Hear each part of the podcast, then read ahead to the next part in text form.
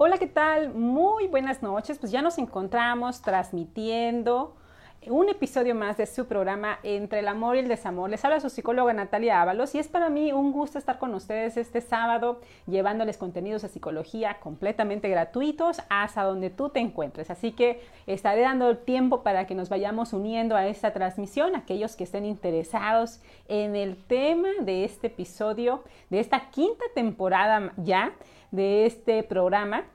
Pautas para saber si es momento de terminar mi relación o no. Así que yo estoy segura que este tema va a ser de mucho interés para algunos, quizá para otros les va a permitir reforzar sus decisiones, la decisión que ya han tomado, o algunos otros les den ese empujoncito, ¿verdad? Para poder priorizarse, para poder tomar esa decisión que hemos estado procrastinando, postergando, postergando ahí, por el miedo al dolor, por el miedo a quedarnos solas o solos. Así que esto es temporal, quedarnos solos y eso lo vamos a platicar en este episodio. Así que los leo, las leo. A MB Luz nos manda, nos dice linda noche, saludos, saludos Luz, que se van uniendo ya a esta transmisión. Así que vayan dejándonos en sus comentarios desde dónde se unen en este episodio, en esta quinta temporada hasta dónde nos, van a escuchar o se van a enlazar en esta transmisión. Así que pónganos por ahí, por favor, en dónde se encuentran, mándenos saluditos, déjenos escritas también sus dudas, sus historias también, por supuesto, porque me daré el tiempo de poder leerles.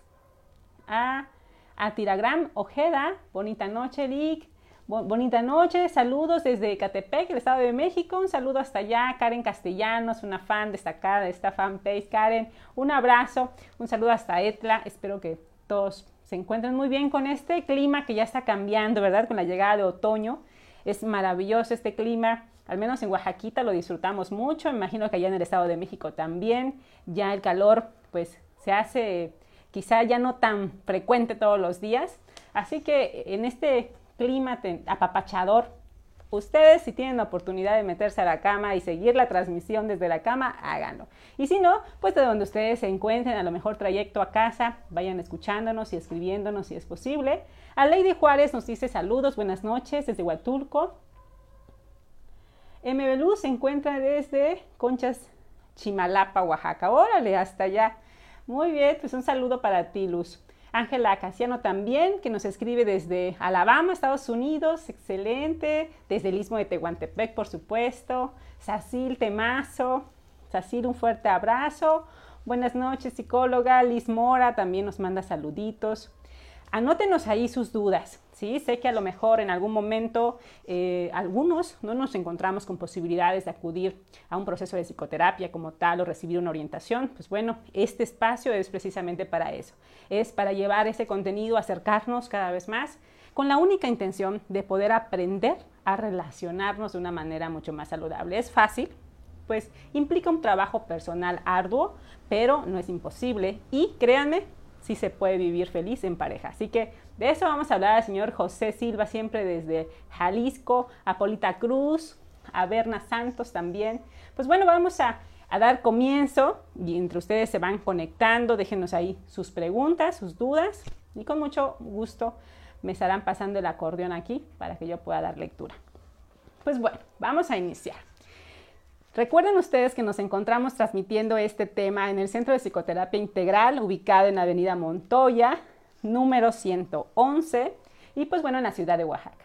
La atención en este centro, pues hay diversos especialistas, también eh, la mayoría son de salud mental, pero también hay fisioterapia, hay también eh, odontología para niños, para adultos y pues bueno, ustedes sabrán darse también una escapadita a los servicios de temazcal, de masajes que se encuentran en el centro. Por supuesto, pues aquí también me pueden encontrar. La atención se brinda de manera presencial, siguiendo todos los protocolos de seguridad, que todavía la pandemia sigue con nosotros, aunque ya andemos de fiesta, sigue con nosotros todavía. Recuerden eso. Por supuesto, les recuerdo que este es el episodio número 19 y hoy quería hacer el conteo de los, de los episodios que llevamos hasta este momento, después de dos años de iniciar este proyecto. Y no me dio tiempo, no me dio tiempo poder contar los episodios, pero verán que ya son muchos, son dos años transmitiendo en cinco temporadas ya y estamos a punto de llegar al episodio número 20 para decidir si hacemos una pausa o continuamos. Las novedades de este, de este programa es que ya los temas los pueden encontrar en Spotify, se estarán subiendo este contenido. Si no puedes seguir el video en este momento en vivo, pues podrás seguir el audio desde tu auto o desde la comodidad de ir caminando y escuchando con los audífonos. También podrás encontrar en Spotify los otros episodios también de Entre el amor y el desamor. Síguenos en Instagram también como sic.nataliaábalos, ahí me pueden encontrar. Y pues bueno, muy contenta de que esta fanpage continúe creciendo. ¿Cómo crecemos? Etiquetando ustedes, ayudándonos. El único, eh, la única manera o lo único que yo les pido es que compartan esta transmisión a sus muros, compartan el enlace y pueden etiquetar, mencionar a personas que consideren están pasando por un momento que este tema pueda hacer luz para ellos. Comparte, etiqueta, comenta y por supuesto recomienda la página. Pues vamos a iniciar con este tema que, híjole, sí, sí, es, sí es un tema doloroso, porque creo que es una decisión que no queremos tomar, a la cual nos resistimos, difícilmente nos vamos a la primera tratamos de resistir, de buscar alternativas de solución y es una decisión que nos negamos a tomar. Pero en muchas ocasiones la decisión de ya no continuar con una relación es también necesaria, sobre todo pensando en la salud mental y emocional de cada uno de nosotros. Si nosotros nos priorizamos tal como priorizamos al otro, a nuestra pareja en ese momento, o nos dedicáramos ese amor que quizá muchos de ustedes que están siguiendo este episodio, estoy segura que el que sigue este episodio es porque se encuentra o, ha vivido una experiencia así y que son los que invierten en la relación. ¿no? Difícilmente siguen ese tipo de contenidos aquellos que no invierten, que, no, que son los que pues terminan yéndose de una manera y que pues en menos del periodo esperado ya se encuentran con alguien más. Entonces, ojo con eso. Y entonces, en este tema de las pautas de cuándo saber si terminamos una relación o no, vamos a iniciar con esta pequeña frase. Dice, terminar una relación no es un fracaso. Fracaso es continuar con una relación insana, improductiva y carente de evolución. Si esa relación no evoluciona, no es productiva, es insana porque tengo que sacrificarme, porque el amor no es sacrificio, el amor es construcción, es compartir, es estar, es caminar juntos. Y créanme, en algún momento también tuve esa experiencia, por supuesto, y, de repente tomar esa decisión implicaba a la crítica social, al fracaso como se asocia, ¿no? Después de tanto tiempo, después de tanto iniciarlo, después de tanto cuidar, resulta ser que no era. Pero esta es una de las decisiones más claras de amor propio que tomamos cuando es el momento de salir de una relación, sea el tipo de relación que sea, noviazgo, concubinato o matrimonio. Entonces, aquí por supuesto que voy a dejar eh, un tanto, eh, si hay violencia ¿no? de cualquier tipo, por supuesto que esa relación no puede continuar. Entonces, esa tendría que ser una regla de la cual tenemos que partir.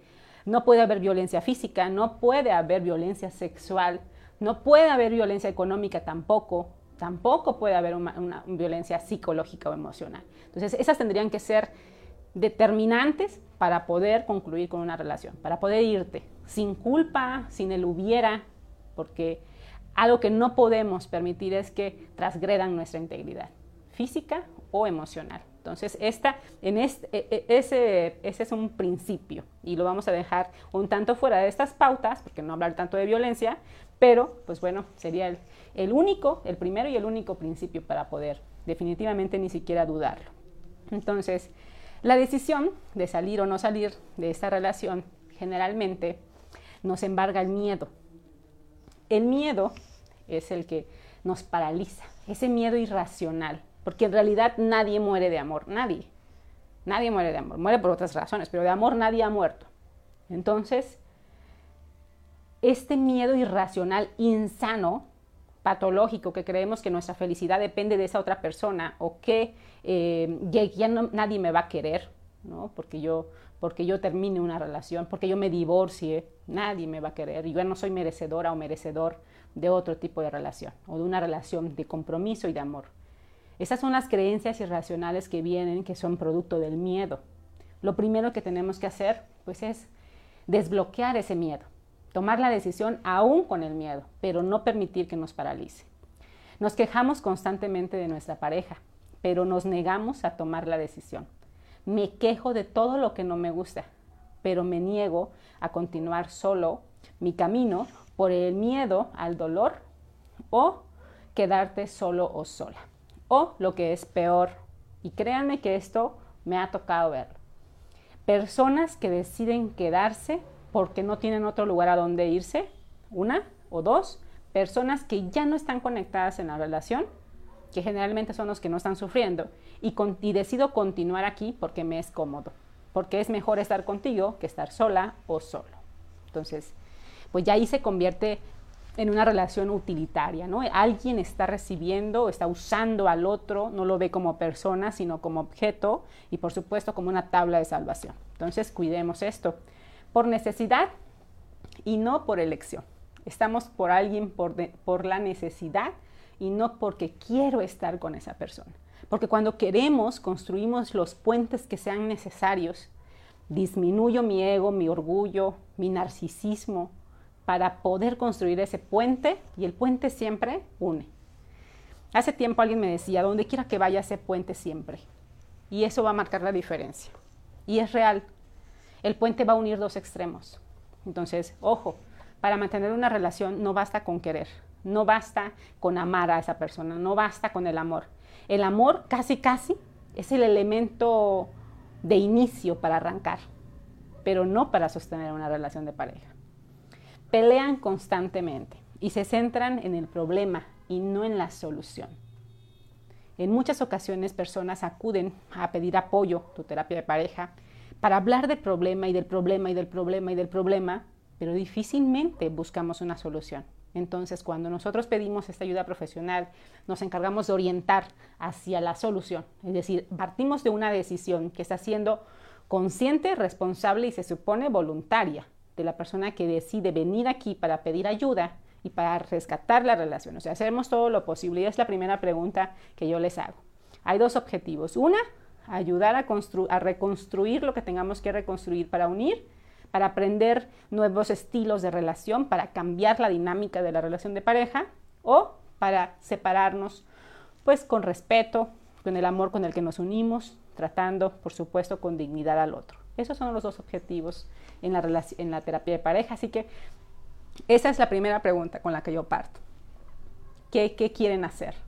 ¿Y qué los trae aquí? ¿Cuál es el, cuál es el motivo por el cual deciden consultar?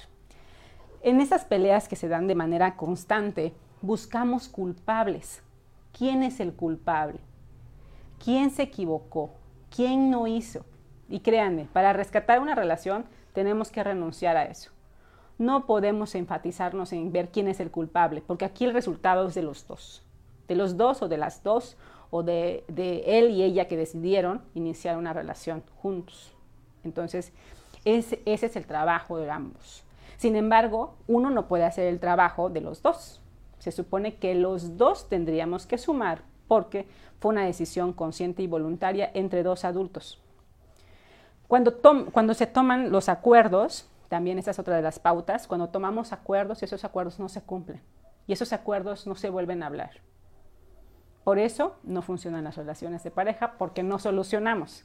Hablamos de, los acuerdos que tenemos que tomar para buscar una solución, pero en el momento de la práctica, en el día a día, no llevamos a cabo esos acuerdos o los iniciamos unos días y después suspendemos. Entonces, evidentemente, pues la dinámica no va a cambiar.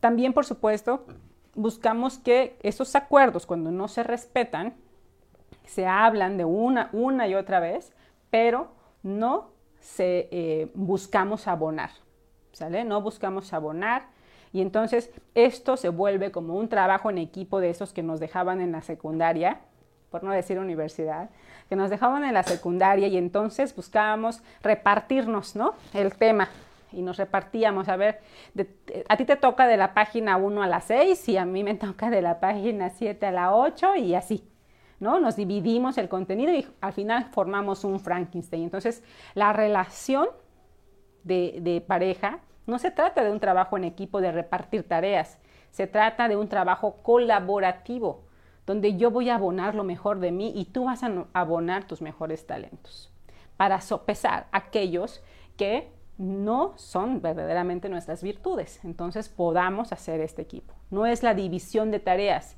no es la división de culpas, no es la división de responsabilidades, es el querer asumir y el querer estar y poder abonar. Desde lo mejor de mí, desde lo mejor de ti. ¿Eso es posible? Sí. Ahora escuchen, un desacuerdo en una pareja tóxica se convertirá en una discusión, que se convierte en un problema mayor. La diferencia. Un desacuerdo con una pareja sana se convertirá en una conversación que conducirá a un cambio de comportamiento y esto, por supuesto, dará una solución. ¿Se dan cuenta la diferencia? No buscamos pelear, buscamos hablar de aquello porque no siempre vamos a coincidir y no siempre todo nos va a gustar. Pero cuando hay ese desacuerdo, la idea es que podamos conversar. Y la idea siempre va a ser sumar, porque vamos a ganar ambos. Si la relación está bien, ambos estamos ganando. Pero en la relación tóxica, un desacuerdo se convierte en una pelea, se convierte en un reclamo, en una discusión, incluso hasta faltas de respeto, por supuesto, ¿no? Y pues eso se convierte en un problema mayor cuando ya empieza a haber incluso violencia, violencia física, que pasa de la violencia psicológica a la física. Entonces, ojo con esto, vayan tomando nota. Uno, también otra de las pautas, es que uno de, uno de los dos comienza a hacer planes de manera individual que antes, en los que antes se contemplaban en pareja y que ahora pues, ya no está, ya no formas parte de ese plan ya es yo voy a hacer, yo voy a ir. Porque ¿qué creen? Que cuando nuestra pareja, cuando el tiempo que compartimos con nuestra pareja o cuando nuestra pareja, mejor dicho, nos encanta, pues queremos pasar la mayor parte del tiempo con él, porque se convierte en nuestra mejor amiga, en nuestro mejor amigo, se convierte en ese cómplice, ¿no? En esa relación también de cuidado, de protección, pero también es del lado pasional. Entonces, por supuesto que nos gusta estar con esa persona la mayor parte del tiempo y en todos lados. Evidentemente que hay momentos en los que esto no es posible, pero cuando esto ya no, eso estaba, pero ahora ya no está, pues entonces el mensaje está claro. Ese, ese otro, ese alguien, pues ya está contemplando un futuro en el que tú ya no estás. Y a veces son desde los planes chiquitos, desde los más pequeños, hasta los proyectos de vida. Uno de los integrantes busca pasar mayor tiempo fuera de casa o haciendo otras cosas que no tengan nada que ver con la relación de pareja. Por ejemplo, busca evitar lugares o evitar actividades que tengan que ver con la pareja. A veces son los domingos cuando no quieren estar en casa. Entonces diseñan un plan para ocuparse, para estar con los amigos, para regresar a la familia de origen, para el trabajo, para generar más trabajo en domingo o en los días o en los ratos libres, o pasar más tiempo en el gimnasio, entre muchas otras actividades. También eso, esa es otra pauta, hay que prestarle atención. Por supuesto, infidelidades. Y más aún cuando estas... Ustedes se preguntarán, después de una infidelidad, ¿es posible rescatar una relación? Aquí lo hemos dicho y la respuesta es sí, sí se puede rescatar una relación. Pero, ¿qué pasa cuando esa infidelidad es frecuente? ¿no? Entonces está muy claro, esa persona está en busca de otras cosas que no tienen nada que ver contigo. Dos, cuando esa infidelidad resulta ser con la misma persona. Entonces ahí se entabla una relación de amantes. Por supuesto que ahí hablamos de un vínculo y ya no solamente de un tema pasional o sexual. Y aquí hay un acto de mm, desleal sobre los vínculos afectivos con tu pareja original, por así llamarla. Entonces, esta también es una pauta. Evitar pasar tiempo solos. Esa es una de las tareas que recomiendo cuando trabajamos en pareja. Actividades solos, solos, irnos a cenar, aunque sean los tacos, pero vámonos solos, sin los hijos, sin los familiares, sin los amigos pero de repente hay la actividad de poder hacer algo fuera de casa y entonces empezamos a buscar en pensar a quién llevar. Entonces también esa es una señal de que tu pareja ya no quiere pasar tiempo contigo, solo o solas. Evitar, por supuesto, eh, cuando se considera que se divierte estando lejos y no en la relación de pareja. también esto es muy posible, es muy, muy, visible, mejor dicho, poder ver cómo su rostro incluso cambia, ah, se muestra como más eh, simpático hablando de otros temas, eh, más interesada o interesado que cuando está contigo. Entonces, cuando regresa a casa es como el cambio. Evidentemente, también eso nos está diciendo que algo no está del todo bien en esa relación. Dejan de haber proyectos de manera individual en los cuales ya no se o empieza a generar proyectos de manera individual donde ya no te considera, donde ya no te incluye en pareja. Cuando recibe beneficios está, por supuesto, pero cuando ya no hay beneficios, terminan yéndose. El contacto sexual, ese es otro de los puntos bien importantes en la relación de pareja. Ya no existe o cada vez es más aislado. Cuando un integrante se centra viendo los defectos del otro solamente ve los defectos del otro, pero ya difícilmente ve aquellos, aquellas virtudes, aquellas fortalezas que en algún momento hicieron que lo eligiera. Entonces, generalmente hay una crítica constante de todos los defectos que tiene la otra pareja. Entonces, el otro integrante de la pareja. También, así como vemos estas carencias, por así llamarlas, o debilidades, también existe el exceso de complacencia. El exceso de complacencia que se da para evitar el conflicto, para evitar la pelea. Si yo te digo que sí, sí está bien. Si quieres, ah, está bien, sí. Oye, pero es que eh, me invitaron a tal lugar. Sí, ve, sí, ve, no hay problema. ¿No? O sea, antes quería involucrarse y ahora ya no. ¿no? o ahora es como todo sí, o si tú estás enojada, y entonces busca asumir incluso culpas que no son suyas, ¿no? Entonces hay un exceso de complacencia porque ya no, quiere, ya no espera más de la relación. Luchas de poder constante, buscar culpables constantemente, que un integrante no reconozca que se equivoca, no reconozca, o sea, que se, se posicione en solo juzgar o criticar al otro, pero no reconozca que se equivoca. Entonces ahí difícilmente van a poder entablar acuerdos.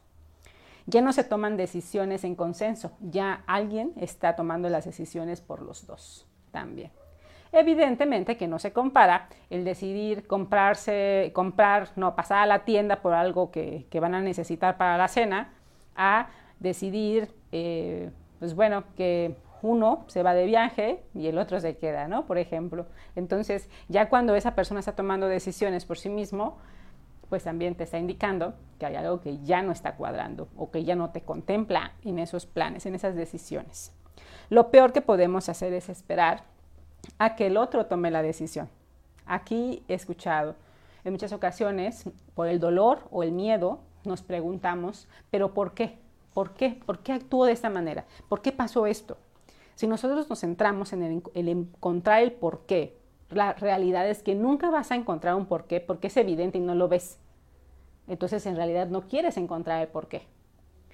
Dos, ninguno de esos porqués te satisface. Y si no te satisface, entonces te vas a negar a aceptar. El porqué me, me, me centra en la negación, pero no me ayuda a procesar el duelo de esa ruptura. Entonces el tema no es comprender por qué. No se trata de entender, se trata de aceptar qué pasó y aprender a vivir bajo esa situación o con el efecto de eso que sucedió. Entonces, la pregunta no tendría que ser por qué. Porque el por qué, ¿por qué no me dijo antes? Pasó y eso es lo importante. ¿Por qué no me dijo que ya no quería estar conmigo? Lo demostró y eso es lo importante. Y si ahorita lo dijo, eso es lo importante. Si nos centramos en el por qué, nos aferramos a la negación y no evolucionamos, no crecemos, no avanzamos en esa etapa de duelo. Por supuesto que es dolorosa, y más aún cuando hay una traición. Duele en lo más profundo del alma y es un dolor que no podemos describir y es un dolor que nadie más siente más que el que lo está viviendo en la intensidad como lo está viviendo. Por supuesto que ante ese dolor hay que mostrar ese respeto, entonces, si tú eres quien se fue o quien está decidiendo irse, muestra ese respeto y trato con dignidad para tu pareja o quien fue tu pareja en algún momento. Y sal de ahí, sal de ahí tratando de emplear ese amor que hubo en un inicio, ese respeto a la dignidad de esa persona, que se queda al final con todas las expectativas o las ilusiones de lo que esperaba que fueran y no fue. Las luchas, por supuesto, de a ver quién tiene la razón, eso también es una pauta constante, alguien que nunca se equivoca. Que un integrante o ambos nieguen recibir ayuda profesional. En muchas ocasiones hay alguien el que quiere continuar en la relación, quien dice, ok, vamos a terapia de pareja. Y el otro dice, sí, ¿o para qué? ¿Qué necesitas? ¿Quién nos va a resolver el problema? No necesitamos a nadie, necesitamos que tú cambies, o sea, que tú cedas. O viceversa, nos dicen, ah, sí, está bien, sí, tú busca. Y aquí he visto a varias personas que vienen de repente, pues, contra su voluntad o vienen porque ya no les quedó de otra. Pero no hay actitud de disposición de cambio. Entonces, o se niega definitivamente a acudir a ayuda profesional. Ya no se toman eh, en cuenta para poder, eh, pues, actuar en la relación, ¿no? Ya no se toman en cuenta, ya solamente hay uno o una que está eh, prevaleciendo sus intereses, sus necesidades por encima del otro. Lo peor que podemos hacer es esperar, como lo mencioné hace ratito, que alguien más tome la decisión por ti. Esto es un tema de dignidad. Entonces nos toca, si tú te encuentras en ese momento, no te niegues a ver la verdad, porque la verdad está en los hechos, no en las palabras de las personas. Si acudiste a terapia y nada cambia, pues también es momento de irte. Si, acudieron y los acuerdos nunca se cumplieron, no va a funcionar. No hay nada más que hacer. El error de continuar. Esto también, el miedo nos paraliza, el desapego, no, no, no, queremos afrontarlo, no queremos procesarlo, nos duele tanto, hay un síndrome de nuestro corazón ahí roto, ¿no? Eh, nos sentimos tristes, algunos hasta deprimidos, entonces nos negamos a aceptar que esa relación ya no tiene futuro y decidimos continuar. Pero ¿qué pasa cuando decidimos continuar? Pues terminan agotándose, termina rompiéndose aún más, en más cachitos, aquello que ya estaba roto. Entonces es muy difícil. Si decidimos continuar sin hacer ningún cambio, es imposible rescatar esa relación y uno de los dos se va a ir perdiendo. Entonces, ojo aquí, prestemos atención a esto. ¿Sale? Voy a leer este comentario de Liz Mora. No sé si... Aquí está. Entonces, en el caso de las relaciones de amantes, cuando se trata de una relación de años, en la que tal vez ya hay un vínculo más fuerte con la otra persona, se puede decir que la relación ya no tiene solución pues ya hubieron muchas mentiras de por medio. Ya hubo un acto de esa persona, la persona que está en esa situación de, tener a una relación o mantener una relación de amantes, no quiere tomar la decisión de irse.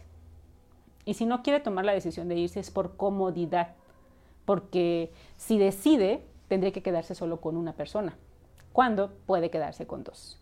Entonces, no está quedándose con la esposa porque la quiera, o con la persona con la que lleva más tiempo porque la quiera, sino porque le es cómodo.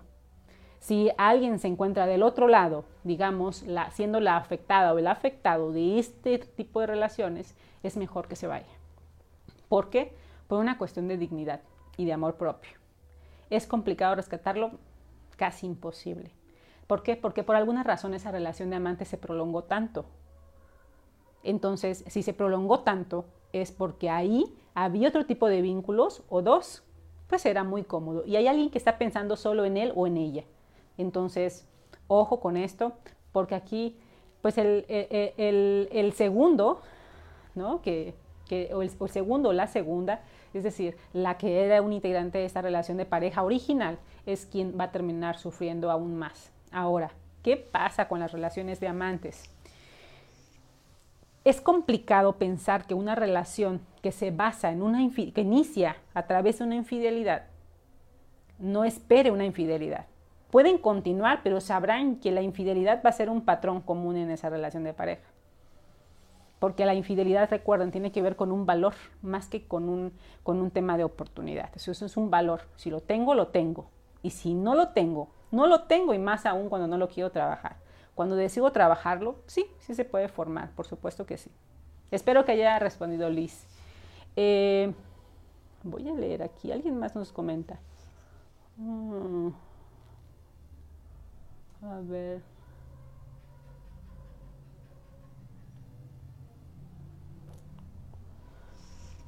uh, Faith Morgan nos dice... Uh,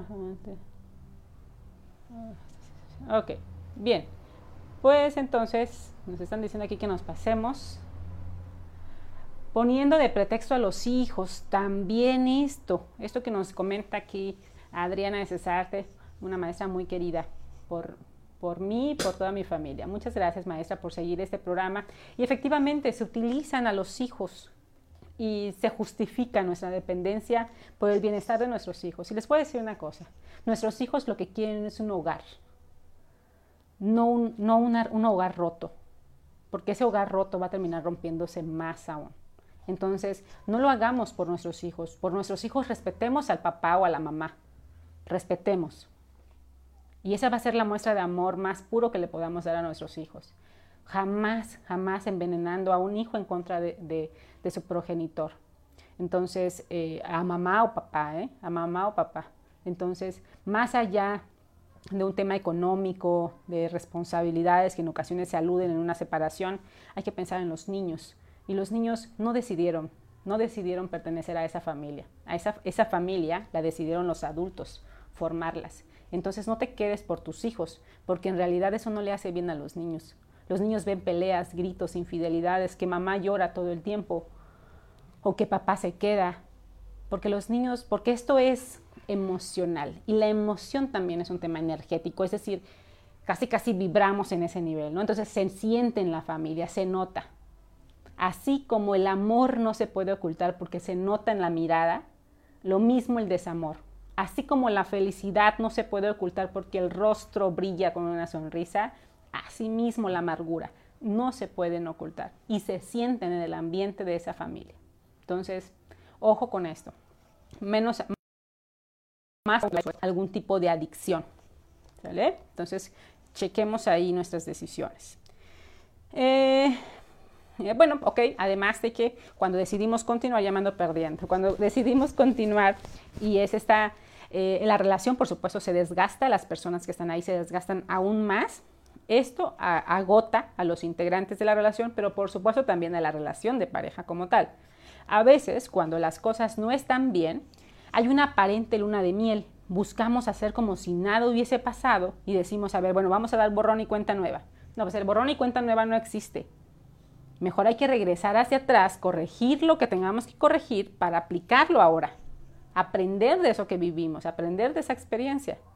Pero si no aprendemos, no va a cambiar la dinámica. Y para rescatar una relación de pareja, además de la voluntad, tiene que cambiar la dinámica. Entonces, en muchas ocasiones, la luna de miel nos ayuda a olvidar momentáneamente, pero como las cosas están mal, terminan evidenciándose. Esperar un milagro y no hacer nada para cambiar la situación, tomando acción consciente, una decisión libremente para poder continuar. Que uno reconozca que no hay problema y que el otro diga que sí, que algo no está bien. El que dice que no hay problema posiblemente es quien más razones tiene para irse de esa relación.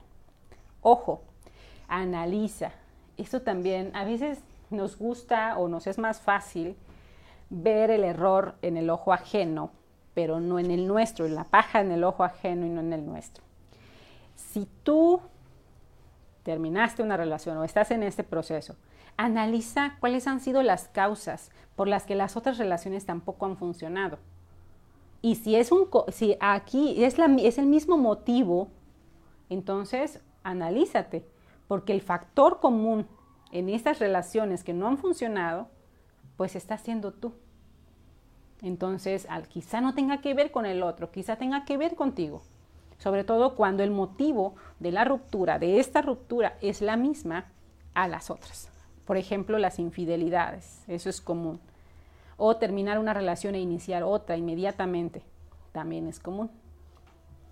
Hay personas que viven en la intensidad y la demanda, pero difícilmente están dispuestos a otorgar y a complacer al otro si están dispuestos a exigir siempre, pero no otorgan. Entonces, en eso se vuelve una relación, ¿no?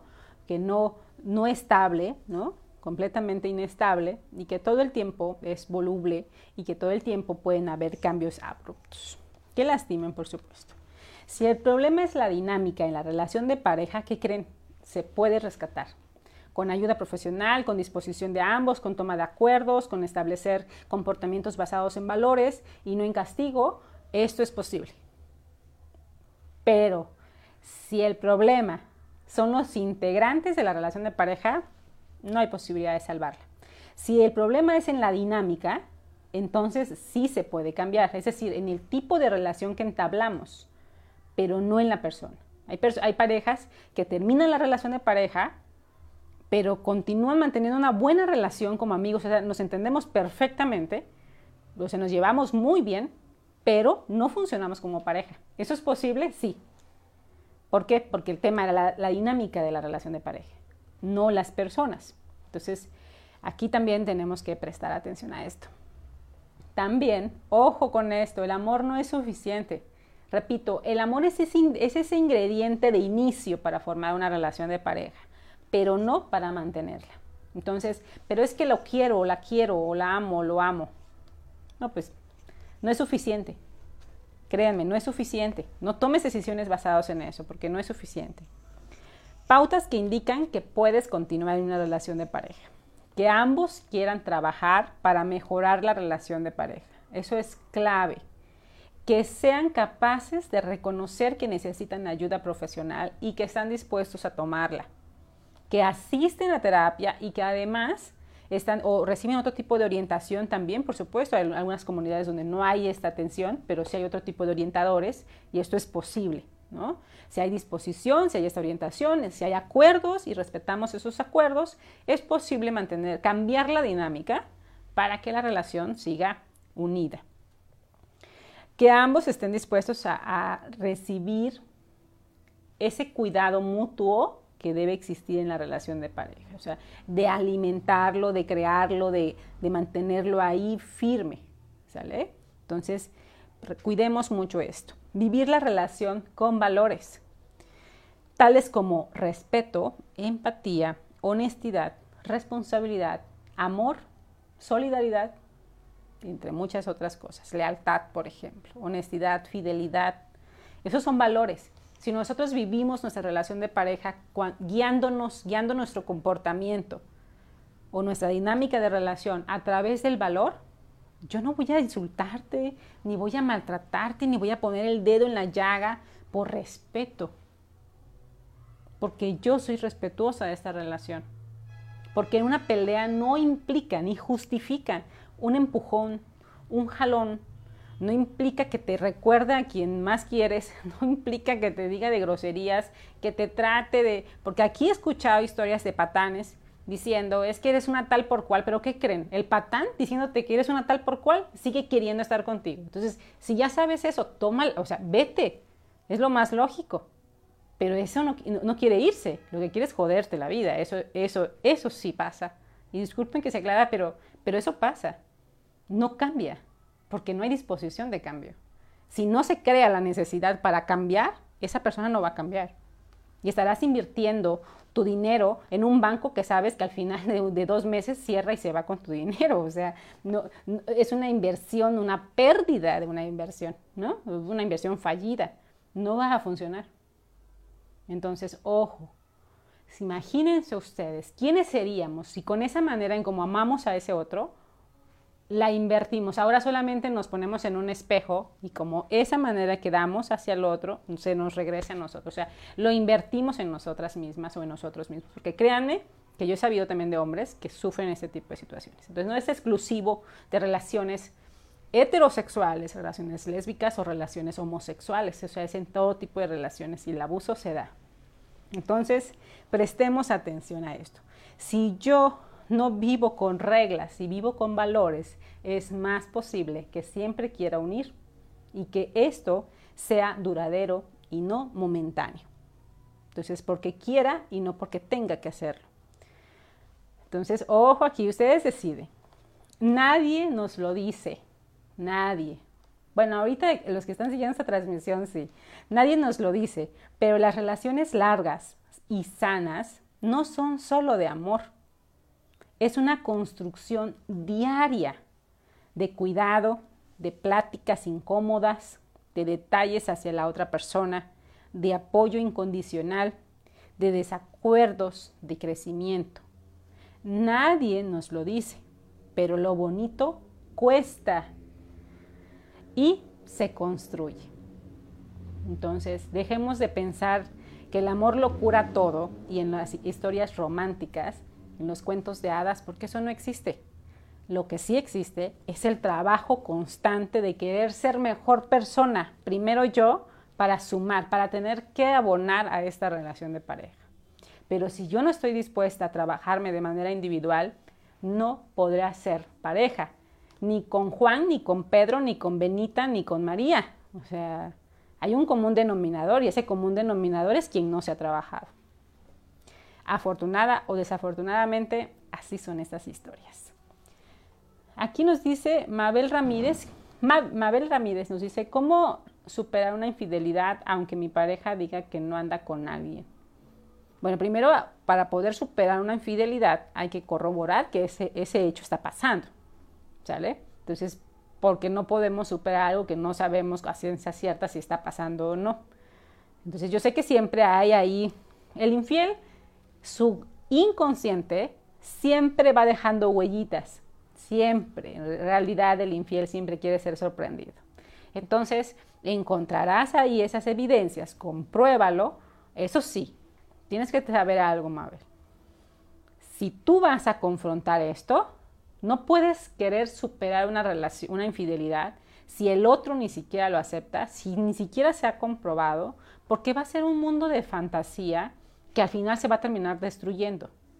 Pero si tú compruebas esta, infidelidad y tú sabes que quieres continuar en esta relación, comienza por dejar de pedir fidelidad en la relación. Se escucha ilógico, pero es la única manera en que no sufras. Deja de esperar fidelidad y entonces podrán continuar manteniendo una relación armoniosa donde puedas mantener a esa persona a tu lado. Pero sabrás que eso no va a haber. Primero compruébalo, antes que intentar superar esto. compruébalo. Y siempre hay maneras. Entonces, si eso pasa, eso sí, hay que decidir algo por ti, pensando en ti, en tu bienestar. Es doloroso, nadie quiere pasar por esta etapa, es dolorosa. Pero mientras más nos neguemos a sufrir para no pasar esta etapa, más estamos sufriendo en realidad. Si confrontamos nuestra lógica, yo en algún momento lo hice y eso me llevó a salir de una situación así, decir, a ver, ¿qué, ¿qué más podría sufrir? ¿Qué más podría sufrir de todo esto que estoy viviendo? ¿Qué más? ¿Realmente habrá algo más? Como cuando nos caemos, ¿no? O sea, ¿todavía podríamos pasar más allá del piso? ¿O realmente le tenemos miedo a caernos al piso? Entonces, en algún momento dije, ok, a ver, haré mi línea del tiempo. qué, qué, qué podría ser peor ya no estando con esta persona? Entonces, mi lógica me llevó a decir, pues nada, ya todo lo que podía sufrir lo sufrí aquí. Ya, no puedo ver más sufrimiento. ¿A qué le tengo miedo? Y entonces, en ese momento, cuando te confrontas, tomas decisiones pensando en ti, que van a ser complicadas de afrontar. Pero una vez que lo vives y una vez que decides invertir en ti, en tu amor propio, en tu respeto, créeme, no volverás a vivir esa experiencia, porque no volverás a elegir un tipo de persona así. Entonces atrévete a vivirlo para crecer. Liz nos dice, gracias por su respuesta psicóloga. Es un tema totalmente interesante porque muchas veces hay personas que deciden seguir en una relación independientemente del conocimiento de la infidelidad. Así es, por miedo a estar solos. Así es, eso, eso suele pasar, Liz. Y más frecuente de lo que nosotros creemos. ¿eh? Es más frecuente. Por los hijos, que en esos casos se terminan siendo los más afectados. Así es, créanme que son los más afectados. Para los hijos es mejor que en esa relación del papás sepamos que hay una casa donde visitar a papá y una casa donde visitar a mamá, pero que cuando hay un momento de convivencia hay una relación de armonía y de respeto. De respeto. Porque, ¿qué crees? A ese otro tú lo elegiste en algún momento. Entonces, nos toca más que respetar y no transgredir la dignidad de nadie. Evidentemente que hay líneas, ¿no? Hay límites que hay que marcar muy bien, ponderar ambos y créanme que es posible mantener una relación con el papá de los hijos. Otra de las razones por las que no hay tema de negociación es que si un integrante de esta nueva relación de pareja tiene hijos, tu pareja actual se niega a que tú los veas. Porque si, lo, si te conoció así, evidentemente tendría que respetar que hay personas que dependen de ti, que son tus hijos. Y eso no tendría que estar a negociación. Si no lo acepta, si te prohíbe verlas o verlos, pues entonces no es la persona porque te quiere por egoísmo, pero no, te quiere realmente, no te ama honestamente. Entonces, piénsalo. Creo que, que no hay nada que podamos ponderar más allá, una de nuestra dignidad, de nuestro amor propio y por supuesto del amor cálido, sano y cuidadoso que debemos darle a nuestros hijos. Si tu pareja te condiciona y te niega que tú veas a tus hijos, porque en algún momento va a haber contacto con el papá o con la mamá, porque eso va a ser inevitable. Tú decidiste elegir a esa persona y de eso te tienes que hacer responsable. Entonces no tendría que haber queja. Pero si la eliges intentando cambiarla o cambiarlo, entonces ese otro tiene que tomar la decisión por ti. Porque tú es, eh, lo que quieres o lo que estás generando ahí es un amor egoísta, pero por supuesto muy lejano de ser un amor sano y auténtico. Mm, agradezco las respuestas, maestra Adriana. Qué gusto, comentarios y poner en buen lugar a sus hijos e hijas. Así es, así es. Hay que, hay que cuidarnos, ponderar, por supuesto. Tengo tres recomendaciones para ustedes que están eh, eh, interesados en temas de pareja. Eso también es común. Eh, es, puede ser de interés para ustedes. Son tres libros que pueden conseguir. Uno de ellos es Los cuatro jinetes del apocalipsis, de Vicente Blanco Ibáñez. Otro de los libros es Siete reglas de oro para vivir en pareja de John Gottman y Nan Silver. Y qué hacer que el, cómo hacer, qué, hace que el amor perdure, perdón, qué hace que el amor perdure. Y este es de los mismos autores que de Siete Reglas de Oro para la relación de poder, John Gottman y Nan Silver. Así que pueden ustedes conseguir ahí eh, estos libros que también por supuesto pueden ser de gran ayuda, de gran ayuda. Ah, María Frank nos dice, María Frank, qué gusto, qué gusto leerte. ¿Hace cuánto tiempo que no te unes o no te leía? a lo mejor no te leía a esta, a esta, a esta transmisión. Entonces, a ver, déjame permitir ver. Dice, sufrí mucho infidelidades con la persona que fue mi esposo y tenía tanto miedo a irme. Y cuando me decidí, pasé un rato para, para comprender que podía sola. Hoy mi vida cambió y sobre todo comprendí lo valiosa que soy, así es. Y lo bien que nos hizo como familia. Todos crecimos. Nada es para siempre. Nada es para siempre. Nada va a perdurar siempre. Todo termina pasando. Entonces, ese dolor también termina procesándose. Y créeme, jamás lo vuelves a vivir así. Por supuesto, María, María Frank, te mando un fuerte abrazo enorme. Gracias por compartir nuestra experiencia. Gracias a todos los que estuvieron comentándonos, estuvieron muy participativos. Eh, y por supuesto, pues espero que este tema haya sido de interés. Etiqueten a personas que pudieran estar necesitándolo. Y toma una decisión si tú te encuentras en, ese, en este momento viviendo una historia así. ¿Qué puedes hacer? Si encuentras, encontraste identificada con, los, eh, con las pautas que dimos el día de hoy, con todos estos puntos, pues vete. No hay otra cosa más que hacer ahí. No inviertas más tu tiempo ni desgastes tu integridad. Pide ayuda profesional, por supuesto. Eso también es algo que puedes hacer. Y a Montserrat Tobar nos dice, estoy sufriendo mucho porque mi esposo empezó a cambiar conmigo. Mis hijos me echan la culpa de su cambio. Pues ahí, eh, Monse, yo te diría, nadie es responsable de nuestro estado emocional, somos nosotros. Entonces, aquí es una invitación a trabajar tanto de manera, tú de manera individual, evidenciar lo que está pasando en la relación para tomar una decisión. Es complicado, sí, sí es complicado, es doloroso, pero tu vida emocional no tiene que depender de nadie más, porque si depende de alguien ese alguien un día va a tirar eso a la basura y no lo mereces. Así que espero esto pueda ser de ayuda para ti. Puedes revisar otros contenidos que puedan ser, también te puedan orientar sobre este tema. Pues fue un gusto para mí estar con ustedes, ya nos extrañamos, después de 15 días nos tomamos ahí el puentecito. Nos vemos el próximo sábado en punto de las 8 de la noche con un episodio más de su programa Entre el amor y el desamor. Nos vemos el próximo sábado.